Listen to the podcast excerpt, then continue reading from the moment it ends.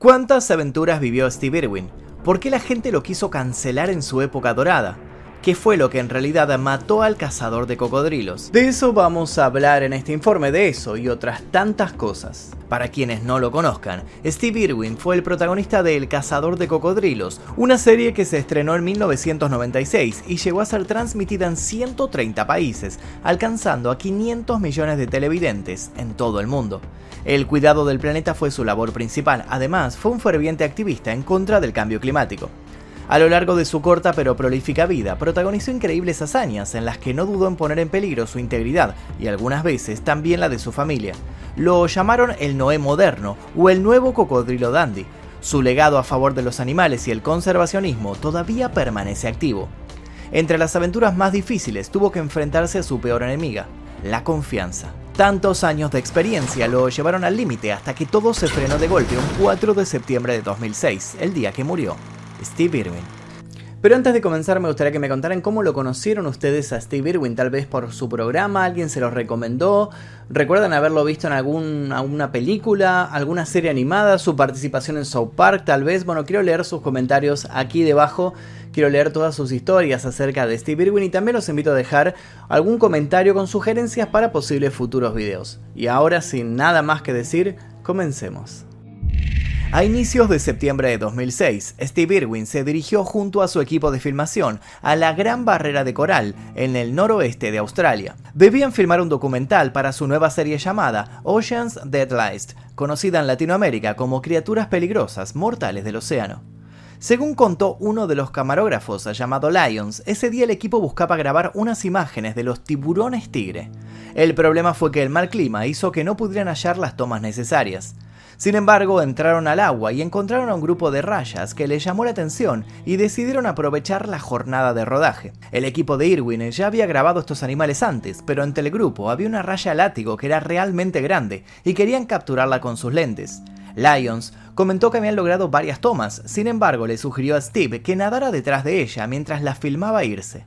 Ver a la raya perdiéndose en la oscuridad de las profundidades iba a quedar como un buen cierre, pero la oscuridad en realidad alcanzó a Irving. De repente el animal se sintió acorralado, se puso enfrente y empezó a golpearlo con su cola varias veces en el pecho.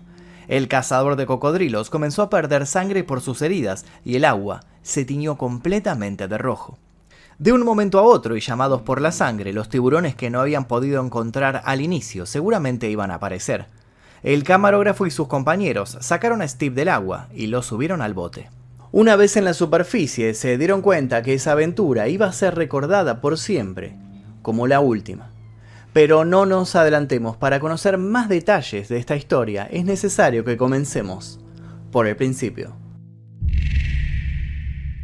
Stephen Robert Irwin nació en un suburbio de Melbourne, Australia, el 22 de febrero de 1962. De pequeño admiraba a su padre, Bob, quien era un gran herpetólogo especialista en el estudio de reptiles y anfibios, y a su madre, quien era una experta rehabilitadora de la vida silvestre. La familia se mudó a Queensland cuando él todavía era un infante. Los primeros años no fue a la escuela y lo educaron en su hogar. Ese mismo lugar fue donde fundaron un parque de reptiles y fauna que pasó a ser el centro de la vida de Irving. Desde que tuvo uso de memoria, su vida fue diferente a la de los demás chicos. Durante la semana jugaba con animales silvestres, les daba de comer y realizaba tareas de mantenimiento en el sector de los reptiles. Pero todo cambió cuando cumplió seis años. Ese día recibió el regalo que más ansiaba, una serpiente pitón amatista. Su amor por los animales se potenció gracias al parque familiar. A los nueve años empezó a acercarse a los cocodrilos gracias a todo lo que le había enseñado su padre. Incluso a esa edad capturó su primer gran reptil. Con el tiempo, Steve Irwin se graduó en Landsborough State School y luego asistió a Calondra State High School. Esos primeros pasos lo llevaron a poseer una carrera increíble en el cuidado de los animales. Antes de cumplir los 30 años, ya había capturado más de 100 cocodrilos para salvarlo de los cazadores furtivos. Su dinámica siempre era la misma. Los llevaba al parque de sus padres y finalmente los reubicaba en lugares menos peligrosos para esas especies. Y así fue como él terminó haciéndose cargo de la dirección del parque que había creado sus padres en 1991. Se especializó en estos reptiles y acabó fundando el Zoológico de Australia. Pero no se hizo conocido hasta que comenzó a grabar documentales. Estos le dieron fama mundial y así se ganó su apodo de El Cazador de Cocodrilos. Cuando Steve viajó al norte de Queensland, su padre le regaló una cámara de video para que se filmara atrapando cocodrilos. Estas primeras grabaciones fueron las que inspiraron al productor John Staton para comenzar la serie de Crocodile Hunter. Cuando la ecologista estadounidense Terry Rains visitó el zoológico australiano, vio a Steve y según ella fue amor a primera vista. Cuatro meses después, se casaron. Al tiempo tuvieron dos hijos, Bindi Sue, nombrada así en honor a dos animales que amaba Steve, un cocodrilo de agua salada y una perrita que tenía en el parque, y su segundo hijo fue Robert Clarence Bob, en honor al padre del conservacionista. El matrimonio era tan particular que para no poner en riesgo la salud de los animales, decidieron que jamás utilizarían anillos de casados. Su luna de miel, como no podía ser de otra manera, consistió en viajar por el norte de Australia en busca de cocodrilos. Así como las cintas caseras conquistaron al productor, aquellas vacaciones de enamorados se transformaron en el primer episodio de lo que pasó a conocerse como El cazador de cocodrilos. El programa duró cinco temporadas y su último capítulo, llamado Las aventuras finales de Steve, tuvo tres horas de duración y contó con material de Irving alrededor del mundo. Sin embargo, su última aventura diferiría totalmente de ese capítulo, pero no nos adelantemos. La vida de Steve rápidamente se convirtió en un éxito, no solo por su personalidad incontenible y su entusiasmo, sino por su trabajo de riesgo junto a los cocodrilos. En esa época no era habitual ver una persona que se expusiera tanto a ser mordido o atacado por animales salvajes. Además, algo que cambiaba todo, era que él lo disfrutaba.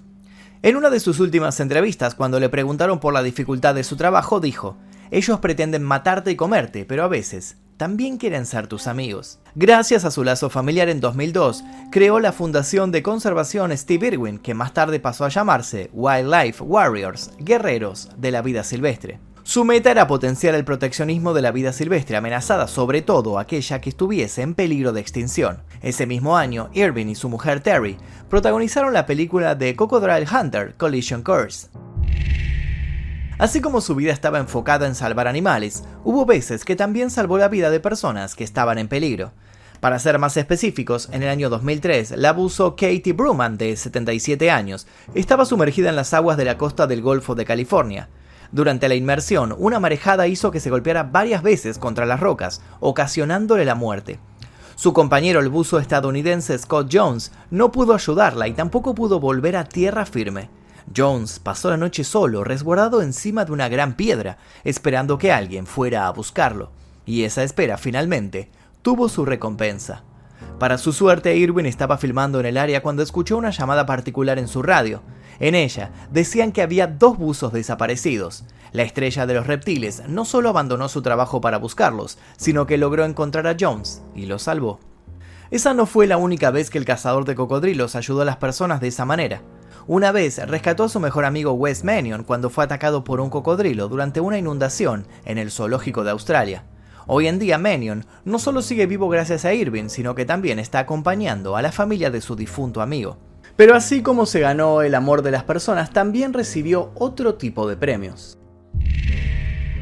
A comienzos de la década del 2000, Steve fue galardonado con la medalla del Centenario de Australia, gracias a su servicio a la conservación global y al turismo australiano. Como dato interesante, era la primera vez que le daban ese honor a un cuidador de zoológico. Tiempo después, en 2002, recibió la medalla del Museo de Queensland y fue nombrado ganador del premio a la mejor exportación de Brisbane. Cada uno de estos honores fue otorgado a Irving, como no podía ser de otra manera, por su compromiso del rescate animal. Pero en su vida, no todos fueron aplausos. Tuvo que vivir momentos tensos en varias ocasiones.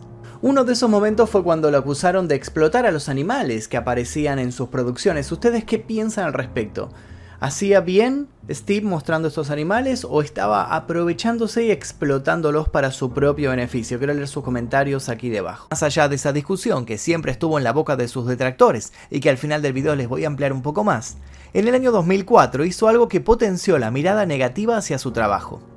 Casualmente ese mismo año, Irwin era un candidato firme para uno de los premios más prestigiosos de su país, el Australiano del Año. Sin embargo, todo cambió para mal cuando desde la organización le bajaron el pulgar. ¿A qué se debió esto? Bueno, fue simplemente por una foto que sacó en su parque. En ella se ve a Steve dándole de comer a un cocodrilo con su bebé Robert en brazos. Esa postal causó preocupación en el comité de los premios por la percepción pública de la estrella australiana. Irving perdió su posibilidad y en su lugar se lo otorgaron al capitán de cricket, Steve Bob.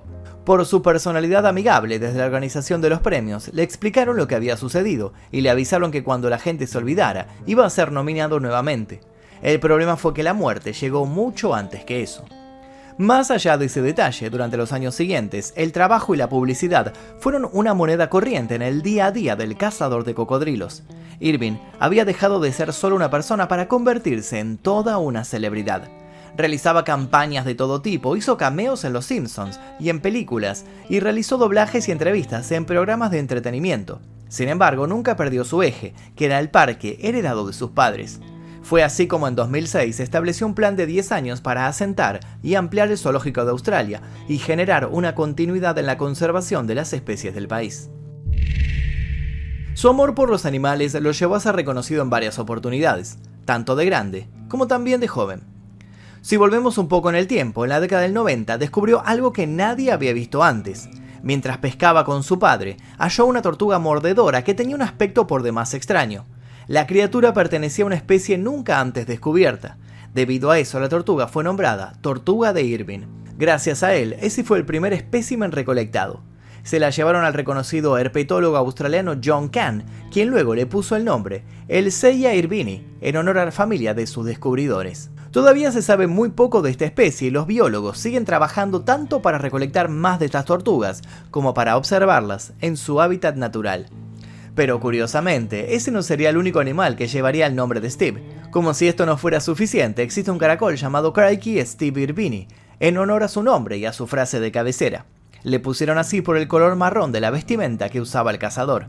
Además de encontrar nuevas especies, también actuó con ellas por fuera de los documentales. Steve Irwin hizo un cameo en Doctor Dolittle 2 y fue una de las situaciones más recordadas de la película. Allí, su simpatía y su personificación hicieron que su actuación brillara. Adoraba estar rodeado de animales, pero una pequeña criatura lo ponía por demás nervioso. El cazador de cocodrilos, quien era atacado en casi todos sus programas por algún animal salvaje y gigante, le tenía terror a los loros. Increíble, pero real. En una entrevista de 2004 con Larry King, Irving habló sobre las razones que tenía para sentir miedo por los loros y dijo, los únicos animales con los que no puedo estar cómodo son los loros, aunque estoy aprendiendo a superarlo. Ya los manejo mejor, de verdad, pero por alguna razón siempre tienen que morderme. Es como su trabajo, no sé por qué. Uno casi me arranca la nariz, me la hizo pedazos. Más allá de su miedo, él no dejaba a los loros fuera de su zoológico. El problema era que cada vez que los trataba o se acercaba, siempre era mordido por la mayoría de ellos. Podría haber sido atacado por un cocodrilo, pero le preocupaban más las aves. Sin embargo, su final estaría en manos de otro animal, o mejor dicho, en la cola de otro animal. En el año 2006, Steve Irwin y su equipo de grabación estaban buceando las profundidades de Port Douglas, en Queensland, al norte de Australia. Al ver un grupo de rayas, se acercó para que las grabaran. Pero el animal, lejos de ser amigable, se sintió atacado y respondió de la misma manera. Y ahí fue cuando la estrella australiana recibió varios topetazos de la raya látigo que estaba siguiendo. Y es así como nuestra historia vuelve al principio. En la desesperación, el equipo de producción que estaba filmando la secuencia lo agarró y lo llevó a la superficie. Una vez arriba del bote, notaron que la gran herida que debajo del agua parecía superficial, en realidad era bastante profunda. La cola de la raya le había perforado el corazón pero Steve Irwin todavía tenía fuerzas para luchar unos segundos más.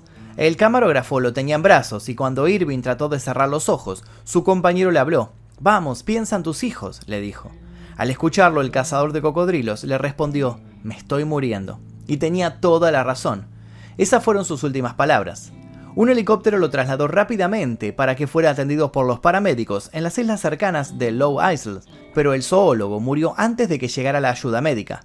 Irwin falleció a los 44 años. Según los diarios de la época, las imágenes del ataque mortal fueron destruidas por petición de la familia. En un primer momento se dijo que el veneno de la raya lo había matado, pero los especialistas señalaron que no es mortal para los humanos. Su manager luego contó que Irwin se había subido arriba del animal y la cola de este le había dado sobre el pecho, haciéndole un agujero letal en el corazón.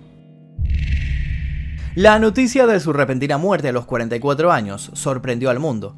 Más allá de la exposición mediática, la familia de sus seres queridos tuvieron un servicio funerario privado en Calondra el 9 de septiembre de 2006. Fue enterrado en una zona privada y sin acceso para el público en el zoológico de Australia. Semanas posteriores a su deceso se le realizó un homenaje público. La presentación estuvo a cargo del reconocido actor Russell Crowe. El acto fue transmitido en directo en Australia, Estados Unidos, Gran Bretaña, Alemania y Asia. Se estima que su despedida fue vista por más de 300 millones de personas. Su legado siguió al 100% en su familia. Los Irwin son la prueba viviente de que las pasiones se pueden heredar. Su hijo Robert Irwin, quien en la actualidad tiene 19 años, también es un amante de los animales y tuvo su primera serie documental. Durante esa época subió un video en sus redes sociales en donde mostró cómo fue mordido por una serpiente mientras filmaba su programa Crikey para Animal Planet. En su Instagram personal, Robert escribió: me trajo recuerdos divertidos de una situación muy similar que sucedió hace décadas en uno de los documentales del cazador de cocodrilos. Tal vez es la forma de la pitón de agradecer haber sido rescatada. En el video Robert saca una serpiente y le pregunta, ¿vas a ser gruñona o vas a ser amable? La respuesta del animal fue una embestida directa a su cara. El parecido con su padre no solo estuvo en el ataque, sino también en las heridas. Dentro del legado de Steve Irwin también dejó una abultada herencia. Él, como ya les conté, fue una de las personalidades más importantes de la preservación de la vida silvestre, y al momento de su muerte tenía un valor neto de 10 millones de dólares. Cuando se cumplió un año de su partida, Google hizo un doodle en su honor. A la vez, hubo grandes mensajes de dolor por la partida de Irwin en las redes, pero también hubo comentarios que no compartían los mismos sentimientos. La organización PETA, también conocida como Personas por el Trato Ético de los Animales, tiempo después de la muerte de Steve, publicó en sus redes. Steve Irwin fue asesinado mientras acosaba una raya, colgó a su bebé mientras alimentaba un cocodrilo y luchaba contra animales salvajes. Los animales salvajes tienen derecho a quedarse solos en sus hábitats naturales. Al parecer, no todas sus aventuras fueron bien recibidas por la sociedad. Hoy la memoria del cazador de cocodrilos sigue viva a través de sus hijos y nietos. Cada año que pasa, Bindi Irwin y su hermano Robert rinden homenaje a su difunto padre con fotos de su infancia. El año pasado fue el aniversario número 16 de la muerte de la estrella australiana y justo coincidió con el Día del Padre en ese país. Amado por muchos y odiado por otros, no se puede negar que Steve Irwin marcó una época dorada en la televisión y en la vida de muchísimas personas. Y hasta aquí el video del día de hoy, espero que les haya interesado la historia de Steve Irwin, si les gustó les pido por favor que dejen su like aquí debajo, se suscriban si todavía no lo hicieron y activen notificaciones. También los invito a dejar un comentario con sugerencias para posibles futuros videos, yo les voy a dejar un par de videos aquí para que sigan haciendo maratón y sin nada más que decir me despido. Mi nombre es Magnum Mephisto y nos veremos seguramente en la próxima. Adiós. Exploración X, mi primer libro, ya se encuentra disponible en todas las librerías. Te dejo el link aquí debajo para que lo consigas en formato físico y en ebook.